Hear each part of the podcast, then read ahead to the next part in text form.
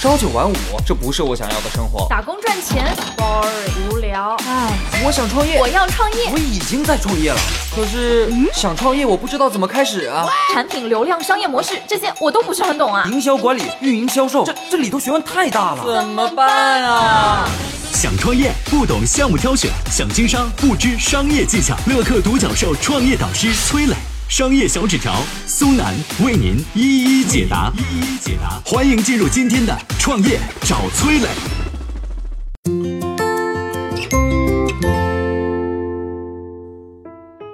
前段时间，全聚德烤鸭发布上市十二年以来最差财报，上半年利润同比腰斩。皇上爱吃的挂炉烤鸭为什么会卖不过街头小吃鸭脖子呢？周黑鸭又是怎么把小吃鸭脖做成一门大生意的？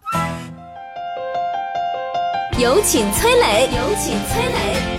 北京的全聚德烤鸭啊，你没吃过也一定听过。它早在一八六四年就成立了，距离现在已经有一百五十五年的历史了。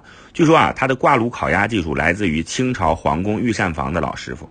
全聚德烤鸭的名气有多大呢？周总理一生有二十七次在全聚德宴请外宾，包括美国前总统尼克松、前国务卿辛基格，还有著名喜剧演员卓别林等等。你可能想不到，这么有名的老字号品牌，如今遇上麻烦了。二零一九年，全聚德公布了上市十二年以来的最差财报，上半年的利润同比腰斩，只有四千六百万，一年赚的钱还不如茅台一天赚的多。为什么这么有名的老字号会出现问题呢？如果你去过全聚德，一定会有感受。他这的烤鸭价格特别贵，一只烤鸭卖三百块，只能片出两盘肉。我自己就和朋友去全聚德吃过烤鸭，虽然看上去很精致，但是你吃完就感觉不值，分量太少了，价格太贵，而且服务还很差，全程国企范儿。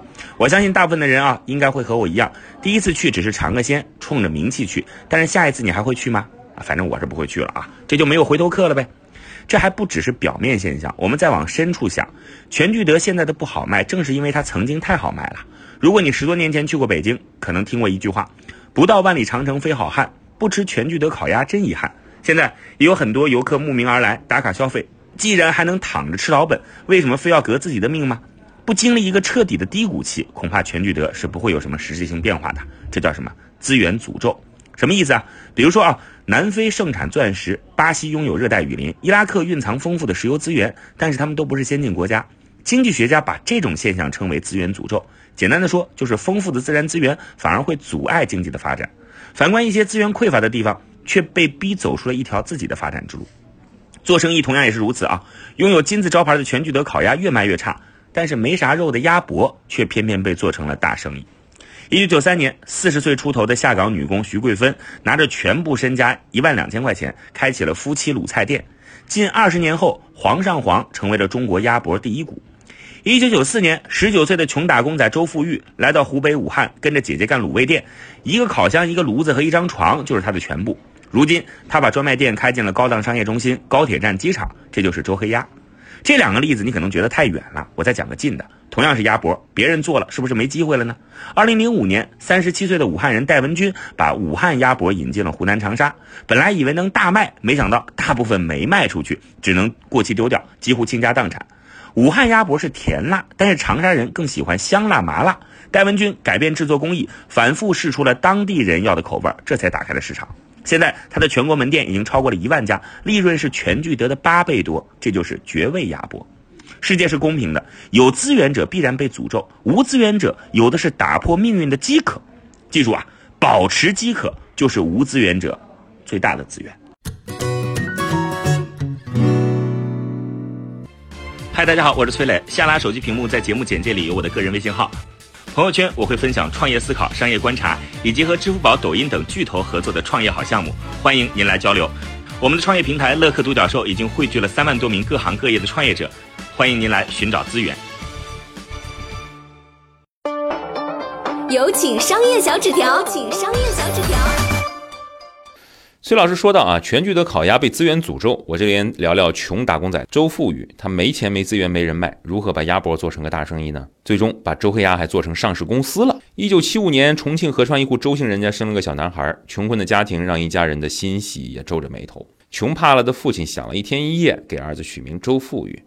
小学富裕同学啊，他就休学四次，愣是上了八年才毕业。倒也不是因为笨，主要是因为他反反复复的要休学停课，为啥要帮家里干农活啊？十八岁的时候呢，周富裕去了广州当泥瓦匠。富裕当时一天能挣十三块钱。有一天突然听说亲戚在武汉卖酱鸭啊，亲戚这这回家就说生意不错啊，于是赶上去投奔亲戚。结果发现亲戚在吹牛，所谓的生意不错啊，也就是他每天卖出三四只鸭子。这富裕大失所望，你说不甘心啊，他就在街上看，他看哎，在街口有另外一家酱鸭店，这老板呢白天天天打麻将，但是感觉他挺有钱的啊，据说很挣钱，怎么回事呢？探听消息哦，原来老板打麻将的麻友啊，有几个是酒店的经理。这老板打通关系，专门给酒店供货，一天卖几百只鸭子。富裕一拍脑袋开窍了，说：“嚯啊，原来如此是吧？那我就学他啊，做商家生意，打通渠道。”啊，回去把这想法呢跟自己那个卖三四只酱鸭的亲戚一说，亲戚说啊：“你你小伙子，你懂啥呀？啊，不同意他这么干。”于是不认命的富裕倔强的决定自己单干。啊，没本钱呢，就从推三轮车叫卖开始；没配方呢，就自己研发。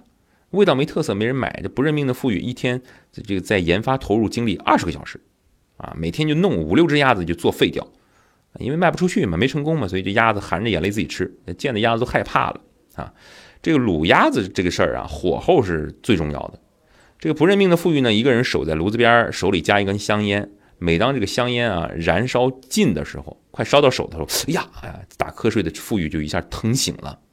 嗯，疼醒干嘛呢？是故意的，他要起来检查火候有没有过头。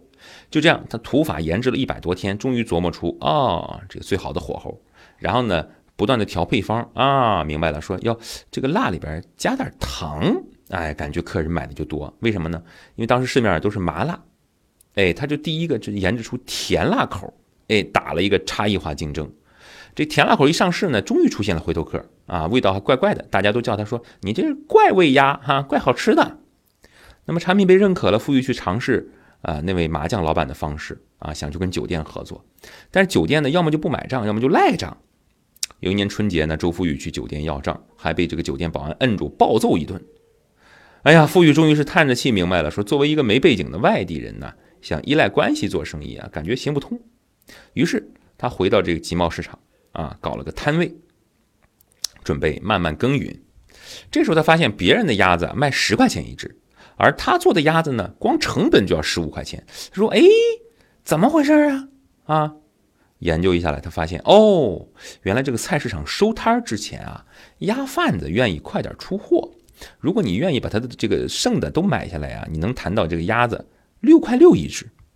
富裕一咬牙说：“行吧，我就拼一把，我认了，砸了我也认了，买啊，买一大堆鸭子啊！菜市场快收摊的时候买买啊，六块六买的，买回去呢，夜里也不睡觉了，熬夜把鸭子给卤好做好，第二天出价格，你们都卖十块是吧？我卖九块五啊！别的店九点半开业啊，不认命的富裕七点半开门。就这时候啊，命运第一次眷顾了周富裕，他破天荒的一天卖出六十五只鸭子。”一九九九年的富裕终于对得起自己的名字了，开了几家分店，过上了小富即安的富裕生活。富裕怪味鸭这个小品牌也出现了，生意好了呢，这命运又来折磨他。周富裕最初是打算模仿别人，没成功，自己这个原创怪味鸭火了之后呢，反倒被各种山寨。市面上一时各种怪味鸭层出不穷，假冒泛滥。因为受到加盟扩张的启发，富裕让表哥在江西去开加盟店，又因为管理不严，表哥有次用了过期的酱料。顾客吃的是上吐下泻，负面闹得很大。富裕去北京开分店，恰巧哎，这是运气太差了，赶上非典，血亏五十万元。不认命的富裕决定再次冒险改变，他把已经出名的怪味鸭这个名字放弃，重新注册品牌名周黑鸭，跟山寨店死磕，不认命啊！立下决心不做加盟啊，铁腕管理，只做直营店，不认命啊。反对家族经营，引进了职业经理人。北上开店不行，我南下开始，先主打南方市场。二零零六年的时候，武汉一个朋友来杭州看我，专门带了富裕的鸭子，并且告诉我说这是武汉特产啊。有人专门坐火车到武汉为吃一口这周黑鸭。之后的故事呢，开始变得枯燥了哈。命运的回馈渐渐开始大方。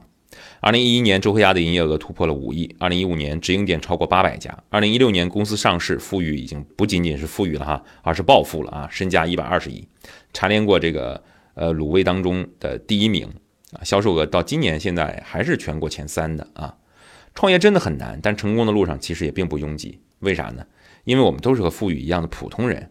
回到十八岁呢，百分之五十的人会继续当泥瓦匠，百分之四十的人会继续跟亲戚混，百分之五的人会试试看自己开个店，百分之一的人能做到生意不错。过程当中，每一次自己的不认命，都能帮你打败一多半的对手。我曾经呢跟很多创业者沟通过，发现创业者最大的痛点就是缺少资源、缺少链接。于是呢，我们创立了创业者社群“乐客独角兽”，现在啊已经有三万多人了。有人在这找到了创业机会，找到了客户、渠道商、投资人。下拉手机屏幕，在节目简介里边有我的个人微信号，我在社群等你。